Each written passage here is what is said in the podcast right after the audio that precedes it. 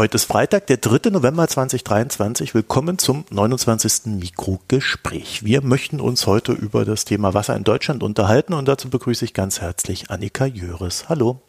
Ja, hallo. Annika, wer bist du und was machst du? Ich arbeite als Klimajournalistin für die gemeinnützige Redaktion Korrektiv. Die sitzt in Berlin und macht eben ganz viel zu Energiewirtschaft und Lobbyismus. Das ist so mein äh, Spezialthema und schreibe aber gleichzeitig für die Zeit aus Frankreich. Da lebe und arbeite ich nämlich und bin also da die Frankreich-Korrespondentin für, für Zeit Online. Habe also einen sehr abwechslungsreichen Arbeitsalltag, sag ich mal. Jetzt hast du uns aber verschwiegen, weswegen du hier bist. Äh, du hast nämlich ein Buch geschrieben, äh, zusammen mit Susanne Götze. Durstiges Land. Genau, das ist so, das ist so das dritte äh, Standbein, sage ich mal. Das ist schon das dritte Buch, was ich zusammenschreibe mit Susanne. Und in dem Buch vorher ging es auch um Lobbyismus, also Klimaschmutzlobby hieß eins davon. Und dieses Mal, das aktuelle Buch, behandelt natürlich eins der wichtigsten Themen unserer Zeit, Wasser und die Wasserknappheit, mit der wir uns auseinandersetzen müssen. Haben wir denn eine Wasserknappheit in Deutschland? Also es gibt immer mal wieder Wasserknappheiten, die wir in den letzten Jahren ja schon beobachtet haben. In Brandenburg fehlt jetzt immer noch ein gesamter Jahresniederschlag. Also insofern ist das Wasser nicht so knapp, dass wir es nicht mehr aus dem Hahn beziehen können. Aber es ist in vielen Teilen Deutschlands, in den tieferen Erdschichten, was relevant ist für die Pflanzen und für das Grundwasser, ist es schon knapp. Also kommt immer darauf an, was man darunter versteht. Ne? Also wir haben noch sozusagen genug Wasser zur Verfügung, um unseren täglichen Bedarf zu decken und, äh, und sogar um so viel auch, dass wir weiterhin auch so verschwenderisch damit umgehen können. Aber es ist natürlich noch nicht so weit, dass wir jetzt tatsächlich Trinkwassernot hätten oder ähnliches. Aber es ist eben nicht ausgeschlossen, zeigen ja immer wieder viele Prognosen der Klimaszenarien, dass es mal tatsächlich so weit kommen kann, dass wenn wir ein besonders trockenes Frühjahr haben, einen heißen Sommer mit wenig Niederschlägen, dass es dann nochmal sich weiter zuspitzt, was wir auch schon 2019, 2020 beobachten können. Also dass die Flüsse niedrig fallen, die Grundwasserpegel äh, stark sinken, dass Restriktionen schon eingeführt werden, wie es ja auch schon in manchen ostdeutschen Kommunen der Fall war, dass man also nicht mehr so viel Wasser pro Tag nutzen darf wie bislang. Also da sehen wir, glaube ich, ganz vielen verschärften Zeiten entgegen, wo Wasser eben durchaus sehr knapp werden kann. Es gibt ja in Deutschland jetzt schon in den letzten Jahren öfter mal so den Zustand der Dürre tatsächlich, aber irgendwie habe ich so das Gefühl, in der deutschen Gesellschaft ist das Thema Wasser und dass da ein Problem sein könnte, noch nicht so richtig angekommen. Also so ein breites Bewusstsein, dass wir da eine Problemlage haben. Das ist absolut richtig, äh, die Beobachtung. Also leider ist dieses Problem absolut noch nicht angekommen. Ein bisschen mehr in den vergangenen Dürresommern. Jetzt war es dieses Jahr ein bisschen regenreicher in Deutschland und schon ist das Thema so komplett vergessen worden eigentlich auf der politischen Agenda. Und das liegt auch einfach daran, dass es lange Zeit, also viele Jahrzehnte über hieß es immer, Deutschland ist ein wasserreiches Land. Wir werden keine Probleme haben. Das stimmt allerdings nicht, wie eben die vergangenen Sommer schon bewiesen haben. Und das stimmt umso weniger, als dass die Klimakrise natürlich überall auf der Welt Wassernot sozusagen hervorruft hervorrufen wird. Aber ich glaube, die meisten Leute wiegen sich deswegen noch so in Sicherheit, weil es lange Zeit eben eigentlich diese falsche Annahme gab, dass Deutschland davon nicht betroffen sein kann. Ihr habt euch bei dem Buch für eine etwas speziellere Form entschieden. Normalerweise würde ich ja sagen, man macht ein Sachbuch, da steht dann drin, so und so viel Wasser haben wir, so und so viel Wasser verschwindet, das und das sind die Probleme. Ihr habt euch aber dazu entschieden, verschiedene Themenfelder aufzumachen. Also ich habe sechs identifiziert und an denen jeweils ein Best-Case und ein Worst-Case-Szenario zu zeichnen. Hat das einen speziellen Grund gehabt? Also der Grund war eigentlich, dass wir mal auch was Neues ausprobieren wollten in der Erzählweise. Und der gewichtigere war aber auch noch, dass tatsächlich ja so diese positiven Szenarien, also der Blick in die Zukunft, wie könnte es denn eigentlich mal so richtig gut laufen, der fehlt ja total. Ne? Also es ist ja so, dass jeder und jede von uns wahrscheinlich relativ problemlos sich die Zukunft ganz schwarz und schrecklich ausmalen kann. Die Gegenwart ist ja schon nicht leicht, aber man ist gar nicht geübt darin, sich mal eine gute Version vorzustellen. Also wir haben da eine riesige Lücke insgesamt in der Gesellschaft, aber auch in der Politik bei den Parteien, mal was richtig Optimistisches sich auszumalen und konkret zu überlegen, wie könnte das eigentlich aussehen. Und, und das war eigentlich wirklich, wie ich finde, die charmante Idee dieses Buches, ja. das mal durchzubuchstabieren und das mal zu erzählen. Es hat auch tatsächlich beim Schreiben wahnsinnig Spaß gemacht, sich mal mit den positiven Prognosen und den Lösungen zu beschäftigen und nicht immer nur damit, was eigentlich alles so schrecklich schief geht. Und da haben wir auch tatsächlich schon die Rückmeldung bekommen von vielen Leserinnen und Lesern, die gesagt haben, ich habe nur das Best Case gelesen. Einfach weil die, die, die, funktionieren ja auch für sich sozusagen, die Kapitel. Ja. Äh, wobei ich finde, wenn man erst Worst Case liest und dann Best Case, dann hat es noch einen größeren Erleichterungseffekt sozusagen. Aber das kennen wir ja auch heute. Es gibt ja diese, diese News-Fatigue, also viele Menschen, die sich einfach nicht mehr mit so vielen schlechten Nachrichten beschäftigen wollen oder, oder können, weil es sie einfach tatsächlich deprimiert. Und das war jetzt so ein bisschen so die Idee, dass wir auch mal was Positives aufzeichnen wollen, was in der Klimawissenschaft ja nicht so leicht ist. Aber es geht halt. Es gibt konkrete Lösungsvorschläge und wenn man die alle mal zusammenführt, hat man sozusagen eine Idee davon, wie es idealerweise laufen kann. Ja, wobei das Best-Case-Szenario für sich gesehen auch nicht bedeutet, dass wir in einem Schlaraffenland leben werden. Ne? Also wenn man das so für sich betrachtet. Also es gibt schon Probleme, die trotzdem gelöst werden müssen. Genau, das ist uns auch äh, ganz wichtig gewesen, dass es jetzt nicht genau so ein Schlaraffenland ist oder wie so, wie so ein Märchen daherkommt, sondern dass auch das, das Best-Case-Szenario durchaus realistisch ist, also komplett realistisch ist, dass es wirklich so aussehen könnte. Und realistisch ist natürlich, dass wir in jedem Fall Wassernöte haben werden, dass wir in jedem Fall mit weniger Wasser oder mit äh, qualitativ schlechterem Wasser zurechtkommen müssen. Deswegen sind diese Probleme natürlich auch in dem guten Szenario noch vorhanden. Nur sie werden halt viel besser angegangen und werden gerechtere Lösungen gesucht, sozusagen, dass alle Menschen weiterhin gesundes Trinkwasser beziehen können, beispielsweise. So, also die Probleme sind die ähnlich oder sehr ähnlich, ähm, aber sie werden eben eben gelöst und nicht ignoriert oder oder schlecht äh, schlecht auf sie geantwortet. Und das ist auch realistisch, also die Lösung. Die Lösungen sind äh, sind realistisch, also das haben wir uns ja auch nicht ausgedacht oder so, sondern haben ja auch für dieses Buch wie für die anderen äh, Sachbücher vorher auch äh, mit sehr sehr vielen Forscherinnen und Forschern gesprochen und es gibt natürlich auch sehr viele Studien und auch schon Lösungen, die schon funktionieren, also wo man weiß, dass sie funktionieren, an denen man sich ein Beispiel nehmen kann, beispielsweise begrünte Fassaden ist jetzt nur so ein, ein, kleines Beispiel. Das sind alles realistische Lösungen in der Landwirtschaft auch. Gibt es auch schon sehr viele Studien und ähm, Experten wissen sozusagen, wie das da viel besser laufen könnte. Und insofern sind diese Best-Case-Szenarien genauso realistisch wie die Worst-Case-Szenarien, also inhaltlich sozusagen die zweite Frage ist natürlich, sind wir bereit dazu, sozusagen uns auf den guten Weg zu begeben oder ein bisschen so weiterzumachen wie bislang, der uns dann quasi unweigerlich in den Worst Case führen wird. Das ist dann sozusagen die, die psychologische oder die gesellschaftliche Frage, die nicht beantwortet ist. Aber an sich kann die Welt so aussehen wie in dem Best Case. Da haben wir aber ja die Beobachtung bei der Gesellschaft, dass die meistens erst dann reagiert, wenn es quasi ein großes Problem gibt. Und ich hatte so das Gefühl, ihr habt äh, bei den Worst-Case-Szenarien, aber ich, ja, ich glaube in beiden Szenarien, habt ihr öfter mal so von der großen Dürre in 2030 oder so gesprochen. Ne? Also es gab äh, öfter mal ein großes Ereignis, was die Menschen erst dazu brachte, umzudenken. Das heißt also, ihr geht auch nicht wirklich davon aus, dass wir jetzt ab sofort schon in die richtige Richtung wandeln. Nee, genau. Das wäre dann wiederum unrealistisch, wie wir also sozusagen aus der Geschichte wissen, dass die Menschen sich schwer damit tun, sozusagen große Veränderungen einzuleiten, ohne dass es unmittelbar existenzielle Gründe dafür gibt. Und deswegen haben wir tatsächlich in allen Geschichten so als Wendepunkt das Jahr 2029 ja, markiert, sozusagen genau. Das muss man dann noch dazu sagen, die Geschichten spielen ja alle so in den 40er, 2040er Jahren. Und wir hatten uns dann überlegt, dass sozusagen 2029 ähm, so ein krasses Dürrejahr erfolgen wird, das dann eben unweigerlich zu großen Folgen führen wird, also zu positiven und zu negativen. Und deswegen tatsächlich sind wir auch davon überzeugt, beziehungsweise aus historischer Erfahrung sozusagen, dass es ein größeres einschneidendes Ereignis dafür braucht, um politisch tatsächlich größere Veränderungen hervorzurufen. Ja, schade. Ja.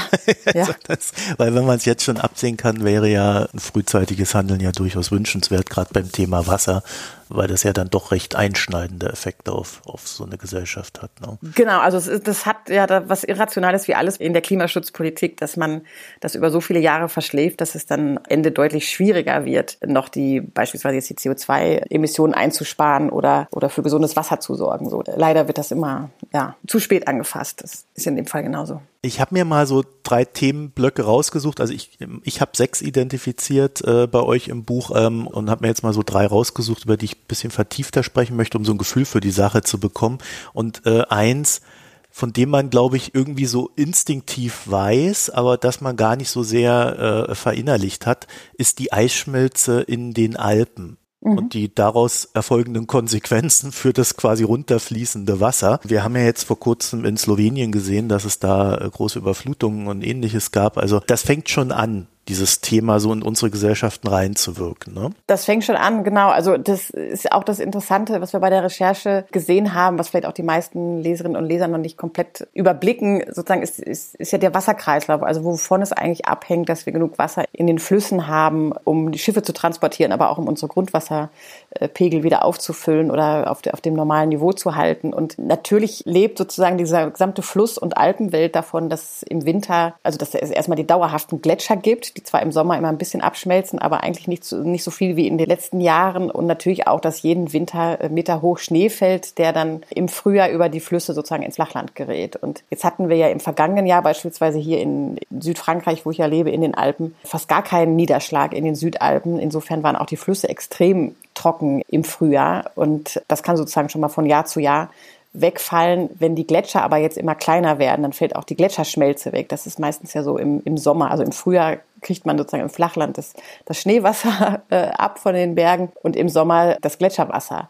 Und wenn jetzt mal so Jahre äh, kommen können, wo, wo beides wegfällt, weil es keinen Schnee gab und weil die Gletscher vielleicht ohnehin so klein oder ganz verschwunden sind, dass auch da kein Wasser mehr zu erwarten ist im Sommer, dann ist es natürlich hier im fürs gesamte Land und nicht nur im, im Bergland dann dramatisch trocken. So. Und das ist das, was wir jetzt schon häufiger beobachten konnten. Das Sichtbarste davon sind ja die Flüsse, die dann halt weniger Wasser haben oder teilweise auch gar keins mehr, je nach Fluss.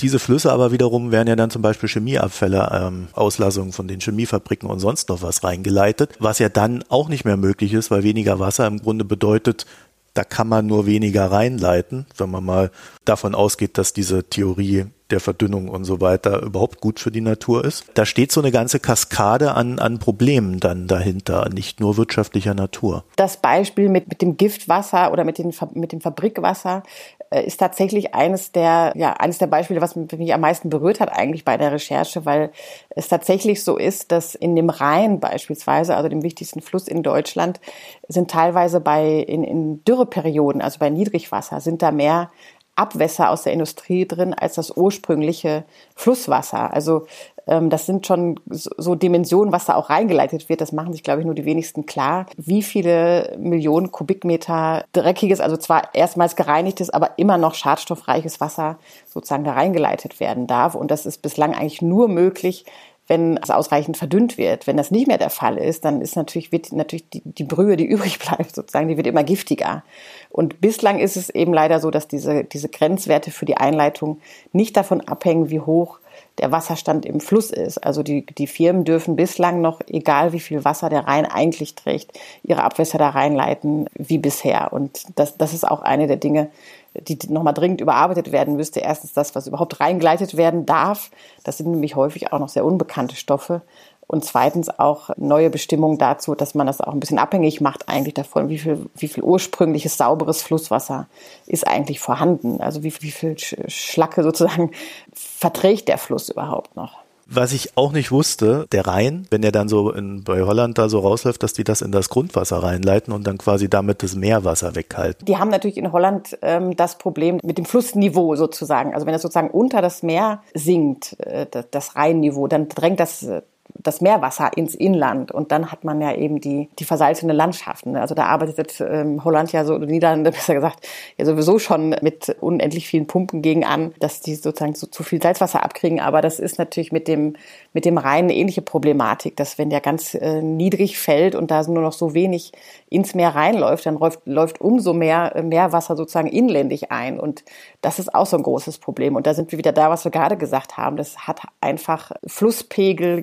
Gletscherschmelze. Was passiert damit eigentlich am anderen Ende des Flusses? Also der Rhein ist ja äh, über 1000 Kilometer lang und an all diesen Stationen des Flusses ergeben sich neue Probleme, wenn da zu wenig Wasser drin ist. Und so ist es eigentlich bei allen Problemen und Herausforderungen, die wir haben mit zu wenig Niederschlag und trockenen Zeiten. Das bringt eine Unmenge an Probleme mit sich, die man sich vielleicht heute noch gar nicht so ganz ausmalt. Zugleich haben wir ja nicht in jeder Region Deutschlands, aber doch in vielen so einen sinkenden Grundwasserpegel, während wir aber gleichzeitig auch so Wasser wenig wiederverwerten. Ne?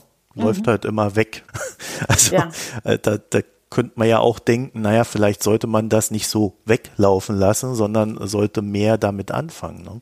Genau, also man muss eigentlich verhindern, dass es letztendlich, wie jetzt beim Rhein sozusagen, einfach alles ins, ins Meer gespült wird, jetzt auch bei Hochwasser oder bei Starkregenereignissen. Also dass man sozusagen immer versucht, das Regenwasser, wenn es denn fällt, in trockenen Zeiten dann auch zu nutzen oder irgendwie zu, irgendwie zu speichern. Also das fängt ja schon bei jemandem zu Hause an, wenn jemand einen Garten hat, dass man dann Regentonnen aufbaut. Das ist auch ein wichtiger Punkt für diese sogenannten Schwammstädte, also dass man die Städte so konzipiert mit so vielen Grünflächen, dass dort viel Wasser gehalten werden kann und nicht über die Kanalisation einfach wieder weg, weggeschafft wird aus der Stadt. Dass davon also ja Pflanzen, möglicherweise auch essbare Pflanzen idealerweise sozusagen genährt werden, die auch das Wasser halten und die dann auch große Überschwemmungen zumindest abmildern können, weil das eben versickern kann, das Wasser und nicht einfach über die undurchlässigen Betonschichten da sozusagen hinfortrauscht und ähm, alles mit sich reißen kann. Also das ist auch ein sehr wichtiger Punkt, dass man das, das Wasser, das, das Feld und was wir zur Verfügung haben, deutlich besser nutzt. Ne? Ja, wenn ich da so reingucke, finde ich immer, komme ich immer wieder so an den Punkt, wo ich denke, naja, man, man muss ja irgendwie mal beginnen, dem Wasser überhaupt eine Wertigkeit zuzumessen. Ne?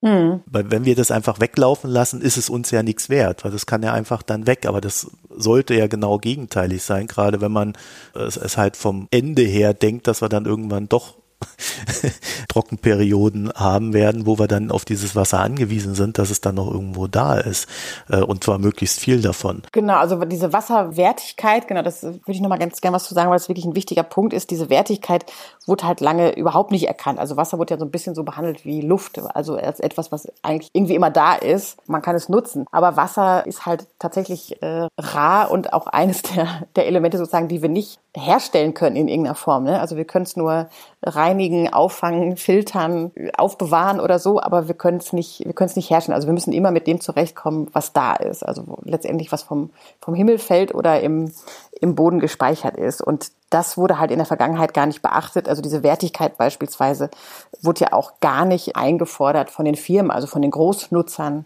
von Grund- oder Oberflächenwasser. Da gibt ja verschiedene Bundesländer, die verlangen von ihren Industrien überhaupt kein Geld dafür, dass die so viel Wasser nutzen. Also ganz im Gegensatz zu, zu den Privathaushalten, die ja schon immer dafür bezahlt haben, gibt es große industrielle Nutzer, die dafür wenig oder gar nichts zahlen. Also dazu gehören zum Beispiel die Bergbauunternehmen, die, wenn die einen angemessenen Preis für ihre Trinkwasser- oder Grundwassernutzung besser gesagt und Oberflächennutzung zahlen würden, dann wäre die Kohle schon überhaupt gar nicht mehr lukrativ seit, seit Jahrzehnten. Andere große Nutzer, also dazu gehören Fleischfabrikanten, Bierkonzerne, Papierhersteller, all die Industrien, die eben wasseraufwendig sind, die zahlen bislang. Chemie ist auch riesig, also BASF ist auch ein riesiger Nutzer dadurch, dass sie sozusagen für ihre Produktion immer Kühlwasser benötigen, wird auch teilweise wieder zurückgeleitet, aber ist dann auch aufgewärmt, also hat, bringt auch Probleme mit sich und die dürfen halt tatsächlich sehr viel, haben erstens riesige Mengen, die sie nutzen dürfen und für die zahlen sie halt besonders wenig. Und das führt dann natürlich zu, dass auch nicht sonderlich viel eingespart wird bislang. Die, die Ersparnisse sind in den letzten Jahren äußerst gering. Es gibt nur ganz wenige, die den Wasserkonsum ein bisschen, bisschen verringert haben. Und das ist auch eigentlich, letztendlich ist es auch Geld, was sozusagen der öffentlichen Hand fehlt, weil man hätte sich natürlich auch bezahlen lassen können, dass ein öffentliches Gut genutzt wird für den, für den äh, Firmenprofit letztlich. Ne? Man sah das wahrscheinlich immer unter dem äh, Gesichtspunkt, die schaffen ja Arbeitsplätze da kriegen wir ja dann äh, Steuereinnahmen und so weiter. Ja, unter dem Gesichtspunkt genau kann man natürlich alles Mögliche, alles Mögliche entschuldigen, aber es geht halt um letztlich Trinkwasser, ne? Und insofern muss man da natürlich ganz andere Maßstäbe anlegen, als wenn jetzt irgendeine andere Ressource genutzt würde, von der wir ausreichend haben oder die auch vielleicht nicht so existenziell ist für uns Menschen. Wie sieht's denn im Bereich Landwirtschaft aus? Ich denke, Landwirte werden ja auch recht viel Wasser verbrauchen. Können die sich das dann so einfach da so rausnehmen, wie sie es brauchen, oder gibt es da Regelungen? Also da gibt es eigentlich auch äh, Regeln. Also die müssen auch eine Genehmigung beantragen, wie viel Wasser sie entnehmen dürfen. Die wird ihnen aber auch meistens ohne Abstriche sozusagen erteilt. Also diese, diese Wassergenehmigungen, die gelten auch häufig auf Jahrzehnte und die werden immer recht freihändig vergeben, sag ich mal. Und bei den Bauern ist das Problem, da ist auch gar nicht ganz klar, wie viel die eigentlich nutzen. Und, und sagte mal so jemand vom Wasseramt, ja, wo, wo die jetzt da sozusagen die Rüssel überall reinhalten, das, das können wir doch gar nicht überprüfen. Das ist also auch, auch ein großes Problem, was man auch daran sieht, dass Deutschland zum Beispiel angeht, in der Landwirtschaft würden ungefähr zwei Prozent, glaube ich, sind es aktuell, zwei bis drei Prozent des Wasserkonsums würde nur auf die Landwirtschaft entfallen. In anderen Ländern mit ähnlicher Landwirtschaft sind es 30, 40 Prozent. Also sprechen die Behörden von 30 bis 40 Prozent. Deswegen kann man davon ausgehen, dass hier noch eine relativ große Dunkelziffer ist. Gleichzeitig muss man natürlich sagen, Landwirtschaft ist lebensnotwendig und natürlich müssen die sozusagen, um ihre Ernten retten zu können, auch Wasser nutzen dürfen. Also sicherlich äh, vorrangig vor der Industrie, würde ich sagen. Aber es gibt natürlich auch Anbaumethoden, die wesentlich wasserschonender sind. Also es macht halt einen riesigen Unterschied, ob man die Böden nackt lässt, sozusagen, also nur die pure Erde drauf lässt, die dann in, in Dürrezeiten so Beton, eigentlich zu so einer betonharten Kruste nur noch wird und das ja auch sehr humusarm ist und, und ja, Quali schlechte, schlechte Qualität nur hat oder ob man eben immer dafür sorgt, dass beispielsweise Leguminosen wachsen oder dass man da Grünmulch aufträgt in irgendeiner Form, wenn das geht, je nach Feldgröße sozusagen. Also auch da gibt es Möglichkeit, das Wasser besser zu nutzen und weniger zu verbrauchen. In dem Bereich seid ihr ja auch recht weit noch reingegangen in das Thema, wo kommt eigentlich unser Essen her? Und äh, da hat man ja so Phänomene, dass im jetzt nicht gerade mit Wasser gesegnetem Spanien, allerdings mit Sonne gesegnet, sehr viel Landwirtschaft betrieben wird, aus der dann Produkte quasi nach Deutschland gekarrt werden. Und äh, das wirft dann auf Dauer natürlich auch Fragen auf, inwieweit das noch tragbar ist oder inwieweit das überhaupt noch weiter betrieben werden kann. Das heißt, es könnte dann ein Zustand eintreten, in dem Spanien einfach sagt, ähm, ja, sorry Leute, aber äh, wir brauchen das Wasser jetzt zum Trinken und, und unsere landwirtschaftlichen Produkte für uns selber. Das heißt, wir können jetzt nichts mehr exportieren und müssen das auch stark zurückfahren. Ne? Und dann müsste man ja quasi hier auch wieder mehr Landwirtschaft betreiben, wenn man das sichern wollte. Genau, also da gibt es tatsächlich schon mehrere Szenarien, die davon ausgehen, dass, dass Spanien nicht wie bislang sozusagen äh, diese riesigen Mengen exportieren kann. Und das es gibt auch No-Trade-Szenarien, äh, da heißen die Szenarien, wo davon ausgegangen wird, dass der weltweite Handel stark eingeschränkt wird. Es gibt auch jetzt schon immer mal wieder so Alarmzeichen, die in diese Richtung gehen. Die Transportwege, die sind natürlich auch anfällig jetzt für klimatische Veränderungen. Es gab ja vor wenigen Tagen auch die Nachricht, dass jetzt beim Panama-Kanal nicht mehr so viele Fährschiffe passieren können, wie es, wie es mal zu besseren Zeiten der Fall war. Also auch diese ganzen globalen Lieferketten sind fragil und könnten in der Zukunft nicht mehr so zuverlässig sein, was halt eben ein Grund mehr dafür ist, wieder mehr in Deutschland anzubauen und hier die Versorgungssicherheit dadurch zu erhöhen. Aber das ist natürlich auch eine riesen Herausforderung, weil es gibt bei kaum einem Nahrungsmittel tatsächlich, wird bislang noch genug hergestellt in Deutschland. Also ich glaube, das ist äh, nur bei Weizen und Kartoffeln und vielleicht noch ein, zwei anderen Lebensmitteln der Fall. Alles andere, also auch so Dinge wie, wie Pflaumen, das fand ich eigentlich ganz überraschend. Pflaumen werden eigentlich nur zu vier Prozent in Deutschland geerntet, also das, was die Deutschen essen. Wobei das natürlich absolut ein Baum ist, der super wachsen könnte in Deutschland, wo wir uns sicherlich ja mal vor gar nicht allzu langer Zeit auch komplett damit selbst versorgen konnten. Also auch da gibt es große Möglichkeiten, die nicht ausgeschöpft sind bislang dass man das wieder ein bisschen mehr regionalisiert, dadurch auch andere Regionen entlastet letztlich, weil Spanien wird darunter ja noch sehr lange zu leiden haben, dass die da diese ganzen, ganzen Regionen mit Gewächshäusern zugepflastert haben, hat ja deren Wasserproblem extrem verschärft. Also schon allein aus, ja, wie soll man sagen, aus, aus Rücksicht auf die, auf die Länder, die bislang uns beliefert haben, ist es schon angebracht und aus Sicherheitsgründen für die deutsche Versorgungssicherheit, da wieder mehr drauf zu gucken, wie, wie können wir die Dinge regional anbauen, was natürlich im Klimawandel auch nicht unbedingt leichter wird, aber in Deutschland doch bislang noch einiges leichter als in Südspanien. Das heißt also, wir haben so ein, so ein ja, man könnte es fast multiple Krise nennen. Ne? Also äh, an vielen verschiedenen Stellen entsteht ein Druck, der dazu führen wird, dass wir teilweise Meerwasser brauchen werden in Deutschland, wenn wir Pech haben. Auf der anderen Seite aber weniger verfügbar haben und daraus ergibt sich dann eigentlich schon auch so eine Art Verpflichtung, ja, so eine Art Wasserhaushalt mal einzuführen. Ne? Genau, also es gab ja in diesem Jahr zum ersten Mal die nationale Wasserstrategie. Das war auf jeden Fall schon mal ein positiver Schritt äh, von der Bundesregierung, weil es halt bislang überhaupt gar keine deutschlandweite Strategie dafür gab, wie gehen wir eigentlich mit dem Wasser um. So, insofern war es schon mal ein gutes Novum. Allerdings ist die Strategie noch ziemlich lückenhaft. Also da werden immer so Dinge gewünscht, sage ich mal, aber nicht genauer ausbuchstabiert, was das denn eigentlich heißt. Also da steht zum Beispiel, dass die Industrie Wasser einsparen soll, aber steht nicht genauer drin, wie viel eigentlich. Werden auch keine Prioritätenlisten aufgestellt, die meiner Meinung nach eigentlich notwendig sind. Also was passiert eigentlich, wenn wir mal wirklich zu wenig Wasser haben für all die äh, großen Wassernutzer? Also wer hat dann Vorrang? Sind es die Privathaushalte? Ist es die Industrie? Sind es die Landwirte? Oder muss man das sozusagen prozentual aufteilen, wer dann wie viel noch nutzen darf. Also all diese Fragen sind noch völlig ungelöst, auch nach dieser Strategie. Und hoffen wir mal, ich meine, das ist jetzt natürlich, wie gesagt, der erste Aufschlag. Das wird hoffentlich noch bald äh, konkretisiert, aber da, da fehlt noch einiges, um dann im, im Notfall tatsächlich schon so eine Art Handlungsanweisung oder Handlungsidee zu haben von dieser Handlungsidee vielleicht ein kleiner Sprung, aber nicht ganz so weit weg. Bei euren Worst-Case-Szenarien ähm, habe ich festgestellt, ist doch sehr stark das Thema Korruption und ähm, sage ich mal, eine zu starke Industrieneigung in der Politik mhm. vorhanden, wodurch dann quasi die Gesellschaft irgendwie so immer so ein bisschen erodiert und in die falsche Richtung abbiegt. Das heißt schon, da ist auch ein politisch-industrieller Kampf, auf den wir uns da einstellen müssen, was diese Interessenverteilung betrifft. Absolut, absolut. Also natürlich wird es dann, wenn ein Gut knapper wird, äh, gehen, gehen die Kämpfe darum los. Das ist ja sozusagen eigentlich nur, nur logisch.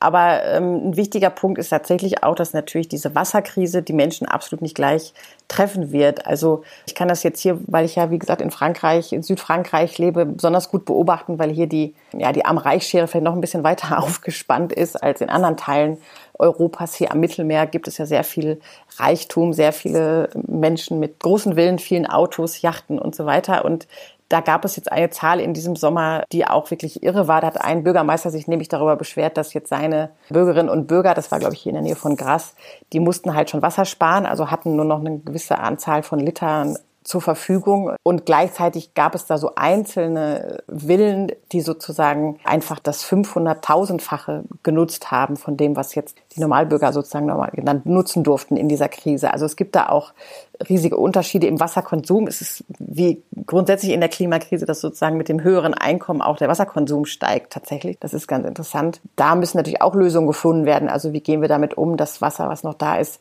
gerecht zu verteilen. Einfach nur den Preis grundsätzlich zu erhöhen, ist dann natürlich wieder nur nachteilig für Niedrigverdiener. Und Frankreich hat dazu jetzt allerdings auch tatsächlich ein ganz interessantes Projekt. Es ist noch nicht durchgesetzt, aber da wird gerade dran geknobelt und wurde schon angekündigt, dass man bald sozusagen einen gestaffelten Wassertarif machen möchte. Das heißt, so die ersten Kubikmeter sind günstig und dann wird's halt immer teurer, so dass halt der sparsame Grundbedarf, sag ich mal, mit wenig Geld bezahlt werden kann und alles, was darüber hinausgeht, deutlich mehr kostet. Das ist, meine ich, ein ganz guter Ansatz, um zum Sparen anzuregen, aber auch nicht die zu benachteiligen, die mit weniger Geld auskommen müssen. Ja, es gibt äh, weltweit da ganz interessante Sachen, wo man sieht, es ist nicht gesetzt, dass das Wasser dann für die Menschen zum Trinken und, und Reinigen da ist, wenn es hart auf hart kommt. Ne? Also wir, wir haben in Mexiko gibt so ein ja, Dürregebiet, wo dann tatsächlich die Fabriken äh, einfach weitermachen dürfen mit dem Wasser, wie sie wollen, und die Menschen werden rationiert, bis hin zu, sie kriegen fast gar nichts mehr. Also das ist, war jetzt hier in Frankreich auch schon Realität, deswegen bin ich vielleicht auch bei diesem Thema ein bisschen mehr alert als viele Deutsche, weil Frankreich häufig in der Klimakrise einfach ein paar Jahre voraus voraus ist vor dem, was, was Deutschland noch ereilen wird. Das haben ja auch die Prognosen immer alle sehr ähm, genau vorhergesagt, dass Frankreich äh, früher und härter betroffen sein wird als, als die anderen Länder. Insofern ist es hier ein bisschen wie so eine, so eine Glaskugel für Deutschland. Und hier ist es eben ja schon in vielen Städten und Dörfern so gewesen, also 500 waren es im vergangenen Jahr, wo die Wasserversorgung einfach nicht mehr gesichert war. Also es gab kein Wasser mehr aus dem Wasserhahn.